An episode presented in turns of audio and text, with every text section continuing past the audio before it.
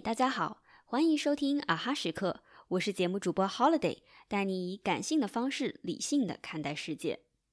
今天是一期特殊且临时的假日加更，平时啊哈时刻的更新都在早上，今天这期是第一次在晚上更新，因为现在是一个有点特殊的时间节点，十月四号的晚上意味着什么呢？那就是国庆的七天长假已经正式过半，接下来只剩三天的时间喽。倒计时假期即将结束的日子是件不讨喜的事情，不过也正是因为有了一点快要结束的紧迫感，或许才会让我们更加珍惜接下来的几天。所以这一期节目的目的是希望帮你更好的、更不留遗憾的度过剩下的几天。在假期之前，我给自己列了一些读书清单和电影清单，也规划了一些要学习的课程和最好能在假期期间提前完成的工作任务。今天假期过半，我也检查了一下自己的进度，结果并不是太理想呢。这让我突然想到一句话：你怎样过假期，就怎样过生活。当然，每个人的工作和生活都有特殊性，所以这里只是一种泛指啦。还是拿我自己举个例子。事实上，今年国庆假期对我来说是出乎意料的一个惊喜，因为大部分合作方假日也都休息，所以我国庆期间几乎没有正式的工作要做。不过，抱着要充实自己的心理，还是会安排很多事项。比如假期前一天，其中一个合作方因为营销策略的变化，暂时终止了和我的合作。虽然我也很理解，不过毕竟也影响了一部分收入来源。更让人感受到一种大环境下的变化无常，所以无形中也把一种有点焦虑的情绪带到假期里。临时又为自己规划了重新整理简历和作品集，找寻更多合作方，以及思考未来更多的发展方向的这一类的事项。这两天随着进入假期的状态，心情也慢慢放松下来。我也想通了，其实变化无处不在，没有什么人或是什么合作能够给出固定不变的保障。只要自己足够强大，清楚地认知自己的能力，即使当下不顺利，但依然有底气，之后可以转变局面。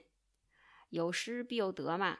或许空余出来的这些时间可以谈到更好的工作，或是利用这些时间放在其他技能的学习上也不错。现在心情也平复了很多，不过定期梳理自己，包括整理一下作品集，对自由职业者还是很重要啦。我平日总是觉得没有完整的时间读书，所以假期一股脑的安排了很多清单，但其实计划也赶不上变化。假期虽然也读了一些书，但是却不是清单里安排的。假期就应该放松一些，也更随性一些。可能逛书店看到某一本书很感兴趣，就拿起来读了；可能听播客的节目里介绍到哪一本书很感兴趣，就下载来看了。不用万事都安排好，即使真的安排了，也并不一定真的能够按照计划来执行。假期是这样，生活也是这样。除了是阿哈时刻的主播之外，我还和其他的几个女孩子一起做了另外一档长播课，叫做《持续渗透》。这档播客每期定在三十分钟到一个小时的时长，而且是没有稿件的随机对谈的形式，所以剪辑起来比阿哈时刻一个周的量加起来都要多很多。作为发起人，我一直和团队里的小伙伴强调定期更新的重要性。我们定在每个周日晚上更新。昨天我在家剪了一期远程录制的节目，用时比我想象中要长一些，不过最终还是在晚上十一点多发布了。或许那个时间已经不是最好的发布的时间节点，但是我还是希望它能够在当天发出。很多事情一旦规矩被破坏、被打破一次之后，就会有无数次，所以该坚守的还是要坚守。另外，也是希望用自己的行动给整个小团队的成员打打气。虽然我们是一个纯靠兴趣驱动的志愿型的小团队，不过作为这个项目的发起人，我还是希望让大家知道，虽然过程和结果都不一定完美，但我对这件事是百分之百的认真。其实想要分享的内容还有很多，不过今天的节目已经有点长了，就先说到这里。剩下的内容我们之后再详细聊。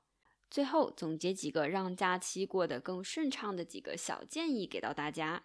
第一，就是无论假期前发生了什么不顺利的事，或是预计到假期之后会有什么变化，不要把坏心情带到假期里。放假就应该保持轻轻松松的心态。第二，就是假期要随性一点，不要再给自己安排太多打卡式的条条框框的任务。